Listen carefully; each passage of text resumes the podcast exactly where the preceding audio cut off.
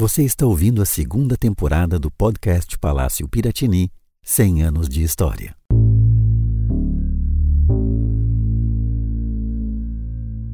O Palácio Piratini, em seus 100 anos, foi cenário de muitas histórias.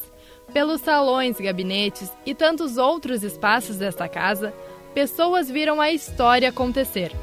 A cidade e o estado se transformaram através dos tempos devido às importantes decisões aqui tomadas. A história da sua construção foi contada na primeira temporada deste podcast. Agora, na segunda, vamos apresentar algumas das personalidades que protagonizaram momentos da sede do Executivo. Em 22 de janeiro de 2022, como parte da comemoração do centenário do Piratini, celebramos também outro centenário, do nascimento de um dos governadores que protagonizou um dos maiores movimentos políticos do país. O episódio de hoje é sobre Leonel Brizola. Atenção, povo de Porto Alegre. Atenção, Rio Grande do Sul. Atenção, Brasil. Leonel de Moura Brizola nasceu em 22 de janeiro de 1922, na cidade de Carazinho, no interior do Rio Grande do Sul filho do agricultor José Oliveira dos Santos Brizola e de Onívia de Moura Brizola, perdeu o pai com apenas um ano. Aos 10 anos, começou a trabalhar lavando louça. Aos 14, mudou-se para Porto Alegre. Em 1939, concluiu o técnico rural. Seis anos depois, ingressou no curso de Engenharia Civil na Universidade Federal do Rio Grande do Sul e concluiu a graduação em 1949. Em 1 de março do ano seguinte, casou-se com Neuza Goulart, irmã do deputado estadual e futuro presidente João Goulart. A trajetória política de Brizola começou no mesmo ano em que ele ingressou na universidade, em agosto de 1945. Dois anos depois, elegeu-se deputado estadual. Em 1952, foi nomeado secretário estadual de Obras Públicas em 54, elegeu-se deputado federal. Em 55, tornou-se prefeito de Porto Alegre e em 58 saiu da prefeitura para o governo do estado. Comunicador nato, sua personalidade foi definida pelo jornalista e seu amigo pessoal, Flávio Tavares. Eu conheci o Leonel Benzola em oportunidades diferentes. Em cada uma delas eu fui acrescentando algo para aprofundar o, o que eu acho que seja a personalidade real do Brizola. Eu acho que o Brizola, tenho certeza absoluta, foi o político que não traiu seus ideais, que foi sempre fiel aos seus ideais. O Brizola falava coloquialmente nos discursos, né, era uma época em que os discursos eram muito retóricos, bom, e o Brizola falava de uma forma coloquial, ou seja, vis a vis, como se estivesse falando com o pai, com a mãe, com o filho. E essa capacidade de comunicação do Brizola superava qualquer uh, situação similar na época. O Brizola era o que se chama hoje carismático. Mas esse podcast, além de sua personalidade, aborda seus quatro anos no governo gaúcho. E para se falar de um comunicador, nada melhor que uma roda de conversa. Sejam bem-vindos ao podcast Palácio Piratini 100 anos de memória política. Meu nome é Stephanie Fontanive e serei a mediadora nessa conversa. E para contar a história dessa importante personalidade política do estado do Rio Grande do Sul e também do Brasil, Leonel Brizola, contamos com a presença do jornalista, escritor e professor Juremir Machado. Seja bem-vindo, Juremir.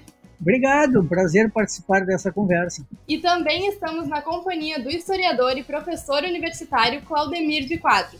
Seja bem-vindo, Claudemir. Muito obrigado. É um privilégio de minha parte contribuir com este projeto. Ambos os convidados são autores de livros que contam a trajetória e feitos políticos do ex-governador gaúcho. Claudemir é autor do livro As Brisoletas Cobrindo o Rio Grande, a educação pública no Rio Grande do Sul durante o governo de Leonel Brizola. E Juremir da obra Brizola, Vozes da Legalidade, Política e Imaginário na Era do Rádio. Para começarmos, Claudemiro, poderia nos explicar um pouco o contexto do Rio Grande do Sul em 1958, o ano que Leonel Brizola vence as eleições para governador? É possível fazer alguns destaques iniciais que vão no seguinte sentido. Até os anos 1950, 60, o Rio Grande do Sul era um lugar pobre e pouco desenvolvido. A perspectiva escolar não era lá muito relevante e havia um expressivo déficit de acesso. Então, se formos observar em termos de contexto relacionado com escolarização, os elementos básicos são dificuldade de acesso, inexistência de prédios escolares. O Rio Grande do Sul era ainda um estado em que a perspectiva do interior ou do meio rural era preponderante. As cidades começavam a se desenvolver apenas nesse período e mesmo nas cidades onde havia o maior número de prédios escolares e possibilidades de acesso, então era mais facilitado. No interior, isso então tinha essa outra perspectiva de, de muita dificuldade, de distância, da dificuldade de transporte, cabe marcar que o Rio Grande do Sul desse período, anos 50 e 60, ainda tem muita relação com aquelas perspectivas que vieram lá da, da Primeira República até 1930, em que a escolarização, a bem da verdade, não era um elemento tido pela população em geral como algo muito relevante. E em 59, Brizola assume, ele fica até 63, e um ponto importante do governo dele foi a educação ele ficou conhecido pela criação das chamadas brisoletas. O senhor poderia nos explicar o que, que eram essas brisoletas e qual era esse plano do Brizola para a educação no Rio Grande do Sul?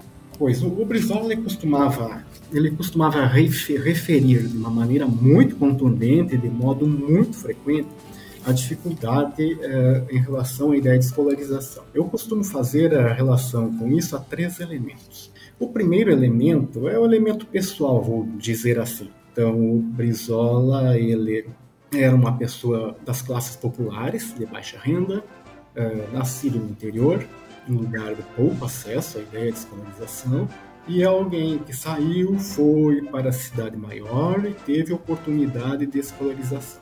E ele, de uma certa maneira, ele costumava vincular essas oportunidades todas que ele teve a essa sua situação de escolarização. Primeiro em Carazinho, depois em Porto Alegre, ele fez graduação na URGS e conseguiu posicionar-se de uma forma forte, intensa nessa na sociedade da época. A segunda, o segundo elemento é que circulava de uma forma muito intensa no Brasil da época perspectiva do desenvolvimentismo. Ou seja, era preciso desenvolver o país, sair do atraso, é, e para isso a ideia de escolarização, de educação, era algo muito relevante. A outra perspectiva que circula também de uma forma não menos intensa é que havia na época a perspectiva de um conceito forte denominado educação popular. Havia muitas experiências relacionadas com isso no Nordeste, por exemplo, e é um conceito relevante para a época. Então eu tenho a sensação que esses três elementos, de uma forma conjunta, é, contribuíram para que o pensamento e a ideia do Brizola fosse nessa direção de referir sempre com muita importância e muita ênfase essa ideia de educação e de escolarização. Então, a partir desses três elementos, ele costumava sempre referir com insistência essa situação da escola. Se observarmos a imprensa periódica, vamos encontrar inúmeras referências, por exemplo, é, vou ler um textozinho aqui, é bastante antiga a problemática da situação do ensino gaúcho, principalmente no tocante à alfabetização. Então, ele segue toda uma argumentação que o grande contingente de analfabetos era um problema para o desenvolvimento do Estado e ele e o governo deveria agir nesse sentido. No governo do Brizola foi a primeira vez que foi investido na Secretaria de Educação o percentual mínimo estabelecido pela Constituição, que, são os, que eram na época os 20%, que foi designado na época de nenhuma criança sem escola no Rio Grande do Sul. E a partir dessa perspectiva, foi criada uma série de expedientes por meio do qual se imaginava que fosse possível, eh, se não resolver, pelo menos tratar dessa problemática de uma forma mais intensa. Então foi criada na SEC um serviço chamado Serviço de Expansão Descentralizada do Ensino Primário. Era a instância da Secretaria de Educação pela qual a qual deveria coordenar esse projeto. Havia também a Comissão Estadual de Prédios Escolares, a CEP, que era vinculada com a Secretaria de Obras Públicas e que era aquela instância que, que tratou especificamente das construções. Uh, foi feita uma expressiva contratação de professores, uh, houve a cedência de professores para escolas particulares em troca de vagas, foram concedidas um número muito expressivo de bolsas de estudos. Houve também um plano emergencial para o ensino técnico. Então, houve uma série de ações e a perspectiva da construção de prédios que se tornaram conhecidos como as brisoletas ou as escolinhas do Brizola é uma delas só. Mas ela é mais visível porque há prédios que estão aí até hoje, muitos deles, e isso ficou de uma forma muito forte no imaginário das pessoas. Né? As pessoas, quando você cita o nome, Brizola, elas lembram e fazem essa relação de escolas, de escolarização. Neste período foram construídas 1.045 escolas, é, com 3.360 salas de aula e capacidade para um pouco mais de 235 mil alunos. Foram também deixadas obras iniciadas, 113 escolas foram iniciadas, e outras 258 ficaram como obras planejadas. Em função de toda essa perspectiva de que escola era algo relevante que contribuiria muito para a superação daquele atraso em relação à escolarização, em relação à alfabetização, em relação à educação, então foi dada muito ênfase essa situação de acesso. E as brisoletas, as escolas, os prédios são a parte mais visível disso. Então é algo que ficou muito no imaginário, na perspectiva do Brizola. Sim, a, a educação no governo Brizola ficou muito conhecida, as brisoletas ainda estão no imaginário das pessoas, mas além das brisoletas, outro ponto que também ficou muito conhecido durante o governo dele foi a comunicação, porque ele era um comunicador nato. A imprensa, o rádio principalmente, tiveram um papel fundamental. Juremir, poderia nos contar um pouquinho como é que era a relação dele com a imprensa, com o rádio principalmente? Bem, Stephanie, é, obrigado mais uma vez pelo convite, um prazer estar aqui em companhia do professor Claudemir. E o Brizola é um personagem muito característico. As pessoas têm personalidades muito próprias. A maioria, talvez, dentro de um certo padrão.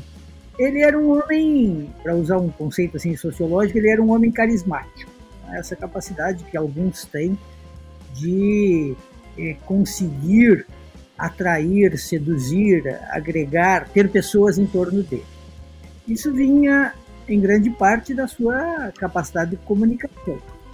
É preciso pensar um pouco na trajetória do Brizola, que foi uma trajetória, primeiro, muito difícil, né? como menino, como jovem, com muitas é, carências. Né? Ele precisou sair de casa cedo, é, morar é, num sótano, ser apoiado por pessoas que lhe deram oportunidades.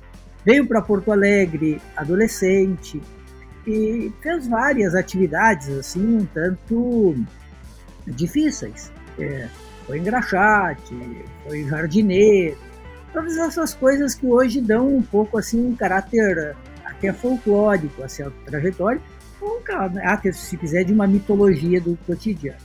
É, tem que pensar assim que é, ele estava completando formação básica a, aos 20 anos de idade.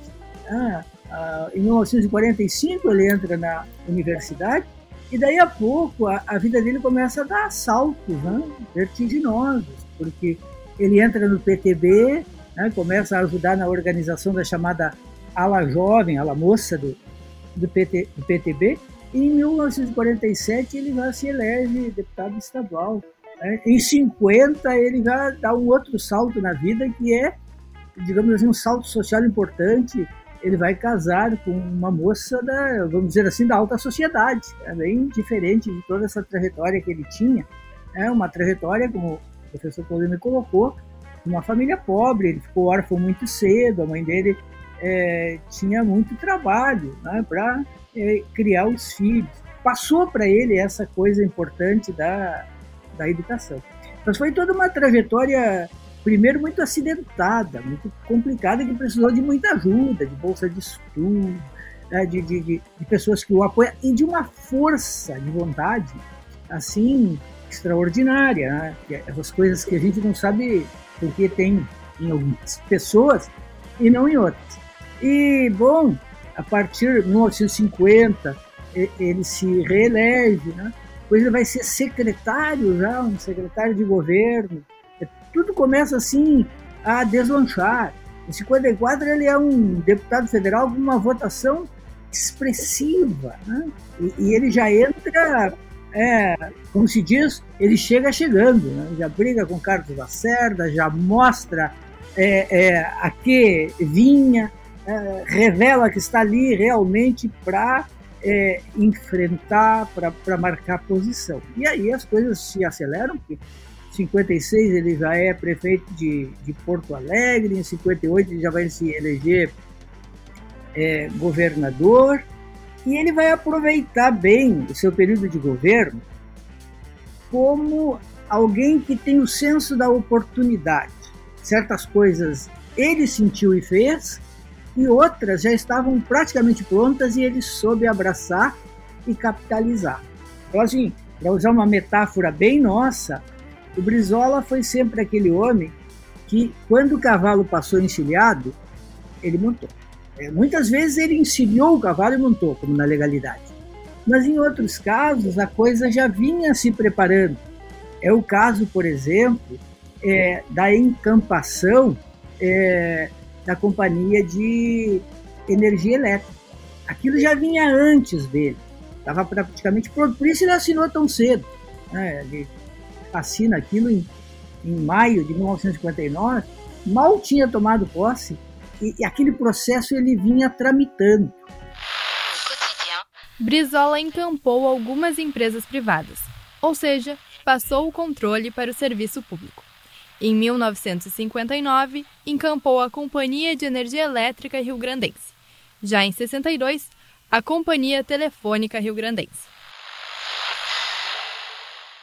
Inclusive tem uma tese de uma professora de Passo Fundo sobre isso e mostra que aquilo vinha tramitando mas ele não teve medo, ele sentiu que era uma grande oportunidade e né, confirmou. Depois tem todas as outras questões de reforma agrária, a, a encampação da companhia de telefone, aí já é muito mais ele mesmo encilhando o cavalo.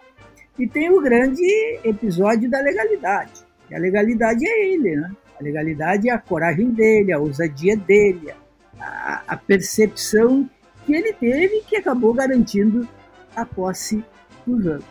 E tudo isso, para responder agora a tua pergunta, graças a essas habilidades de, de juntar, de comunicar, de, de enfrentar.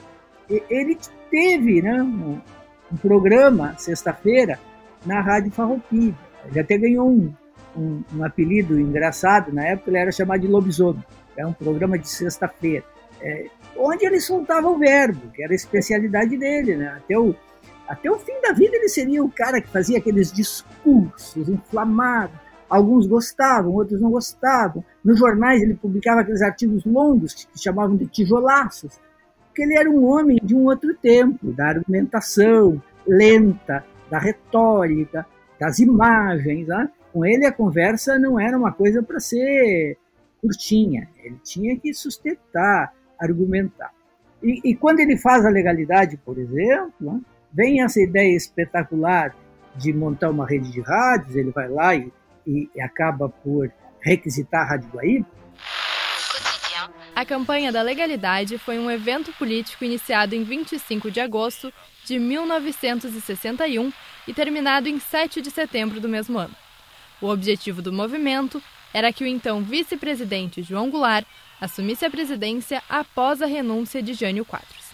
No site do Palácio Piratini, www.palaciopiratini.gov.br barra 60 anos da campanha da legalidade, há uma série especial explicando o movimento. E, e, e nessa rede da legalidade, transmitida aí do, dos porões do palácio, é, claro que não foi ele falando 24 horas por dia, não teria como. Mas os discursos dele contaram eram discursos inflamados, mobilizadores, né?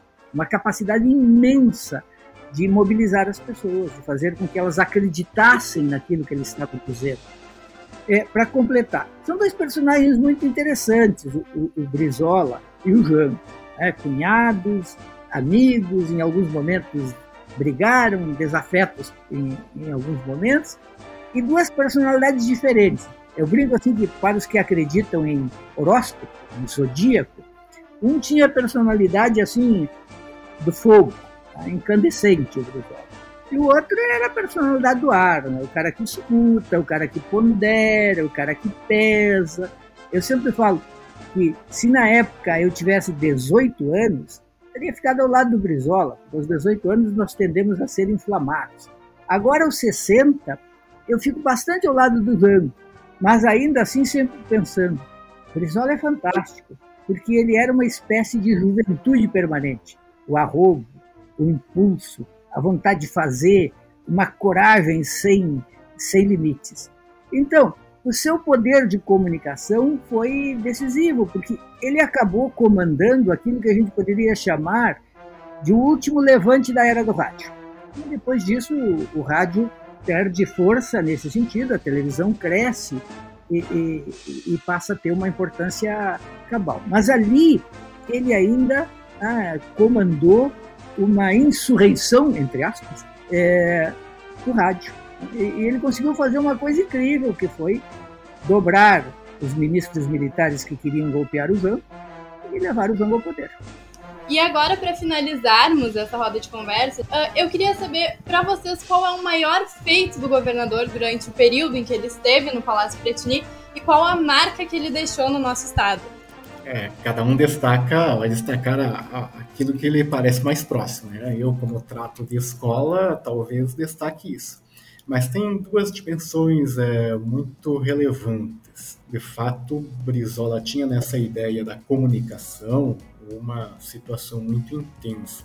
E ele fazia isso desde que ele era prefeito de Porto Alegre. Quando na prefeitura de Porto Alegre ele tinha um programa no rádio semanal, e isso ajudou muito na campanha para governador, depois ele se tornou muito conhecido. E quando prefeito de Porto Alegre, ele também teve uma destacou-se com essa essa situação de expansão do acesso à escolarização.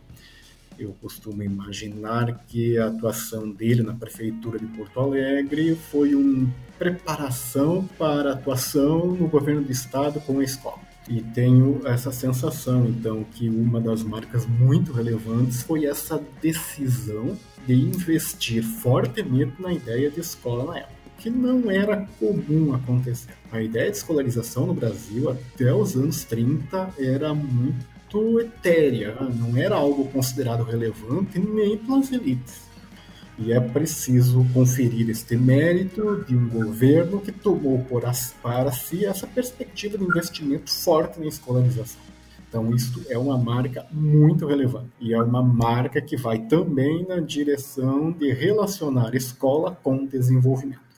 Então, se você anotar escolarização, mas toda a pauta que o professor Juremir pautou de encampações, de, CE, de CRT, de, de comunicações, de rodovias, o Dyer teve uma atuação muito destacada nessa época.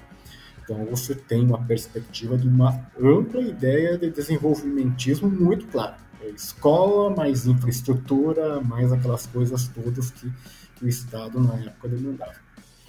Então eu destaco essas duas ideias, uma a ideia de ampla escolarização com essa perspectiva de que é por meio dela ou com ela se conseguiria um desenvolvimento mais apropriado para o Estado, que na época não era um Estado desenvolvido e, em termos gerais, era um estado muito pobre. Olha, é, eu diria que o Brizola ele marca profundamente por quatro, quatro, diria assim, quatro palavras: é, legalidade, encampações, educação e reforma agrária. A reforma agrária foi a mais, digamos assim, é, incipiente, mas as outras são muito fortes. E aí dá para fazer avaliações hum, a partir de diversos anos. Eu poderia dizer que, do ponto de vista da repercussão internacional, as encampações e a legalidade foram o, o, o, mais marcante. Mas certamente, do ponto de vista de resultados para o Rio Grande do Sul, a educação foi o mais importante. Então, ele, ele marca muito por essas quatro coisas que destoaram do que vinha acontecendo no Rio Grande do Sul. São, são quatro frentes impressionantes de batalha. E a gente poderia dizer que ele ganhou, ele ganhou em todas. Cada uma deixou marcas e consequências diferentes. Mas, a meu ver, ele triunfou nesses quatro campos, destoando de tudo que se tinha feito até então no Rio Grande do Sul. Então, nós chegamos ao fim da nossa roda de conversa sobre a vida e a memória política de Brizola. Eu gostaria muito de agradecer o Claudemir de Quadros, que também é autor de outro livro sobre educação no governo Brizola, Marca do Tempo, Imagens e Memória das Brizoletas, e o jornalista e professor Juremir Machado, por aceitarem falar sobre a história dessa personalidade desse ex-governante gaúcho, Leonel Brizola. Muito obrigado, eu agradeço imensamente pela oportunidade. Obrigado da mesma parte, muito obrigado pelo convite, Stephanie, professor Claudemir, um prazer, e até uma próxima.